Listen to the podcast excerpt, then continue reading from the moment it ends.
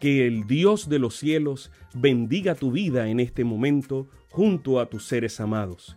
Bienvenidos a un espacio de inspiración bíblica donde su corazón será lleno de esperanza. Como un regalo de la Iglesia Adventista del Séptimo Día de King, Texas, compartimos la lectura devocional para adultos correspondiente a este bendecido día. Pablo, reavivado por una pasión. Autor, Pastor Bruno Razo. Que Dios te colme de misericordias en este preciso instante. Oremos. Amante Padre, que en este momento tu palabra trascienda al corazón de quien la escucha, sea sembrada y dé fruto para la vida eterna. En el nombre de Jesús. Amén. Muy buenos días hermanos, es una alegría estar con ustedes nuevamente. Ah, este es nuestro versículo del penúltimo mes del año. Así que el título es Reposo semanal y eterno. Y el versículo se encuentra en Hebreos 4, 3, 4 y 10. Y dice así, las obras suyas estaban acabadas desde la fundación del mundo, pues en cierto lugar dijo así del séptimo día, y reposó Dios de todas sus obras en el séptimo día, porque el que ha entrado en su reposo, también ha reposado de sus obras como Dios de las suyas. Nuestro matinal dice así. Pablo ilustra el reposo eterno recordando el mandamiento del reposo semanal.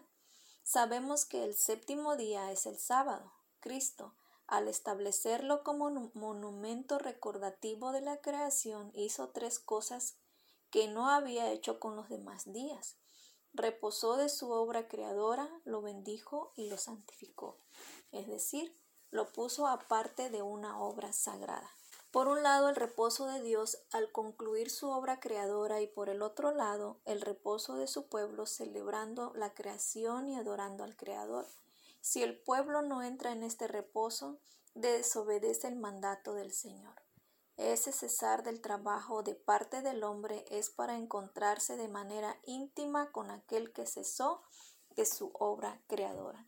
Y este encuentro de reposo y adoración es anticipo del reposo eterno la entrada del reposo semanal es una señal de fe y de obediencia. Y sin estas dos, que en realidad son una sola, es imposible entrar en el reposo eterno, tan imposible como fue para la generación incrédula entrar en el reposo de la tierra prometida. El reposo eterno no está accesible a aquellos que abiertamente rechazan el reposo semanal, porque en el fondo están rechazando al Señor mismo y su gracia redentora. La familia de Alcir Parisotto dijo en Pinto Bandeira, en el estado de Río Grande del Sol, Brasil. Allí tienen una chacra de duraznos. Ellos conocieron el mensaje adventista por un programa televisivo del pastor Bullón.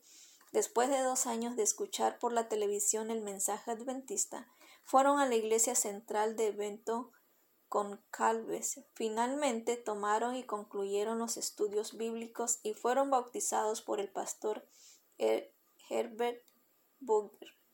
Su primera cosecha de durazno fue una su prueba de fe y de fuego, porque en la cosecha se trabaja 24 horas al día y 7 días de la semana. Los vecinos trataron de locos cuando se enteraron de que ellos no cosecharían desde el viernes a la puesta del sol hasta el sábado a la puesta del sol. No obstante, por la gracia y un milagro de Dios, terminaron su cosecha junto a todos los demás sin ser afectados en nada. Ellos respetaron el reposo semanal requerido por el Señor y adoraron a Dios fielmente. Si lo reconocemos como Creador, lo aceptamos como Salvador y lo adoramos como Señor. Pronto lo recibiremos como nuestro restaurador, porque quienes viven aquí en el reposo semanal, en breve entrarán en el reposo eterno. Amén. Que así sea, Señor, y que tengamos un maravilloso día. Sabemos que esta lectura ha bendecido su vida. compártala, compártala con alguien más e invítele a suscribirse en nuestro canal para mayor bendición. Puede también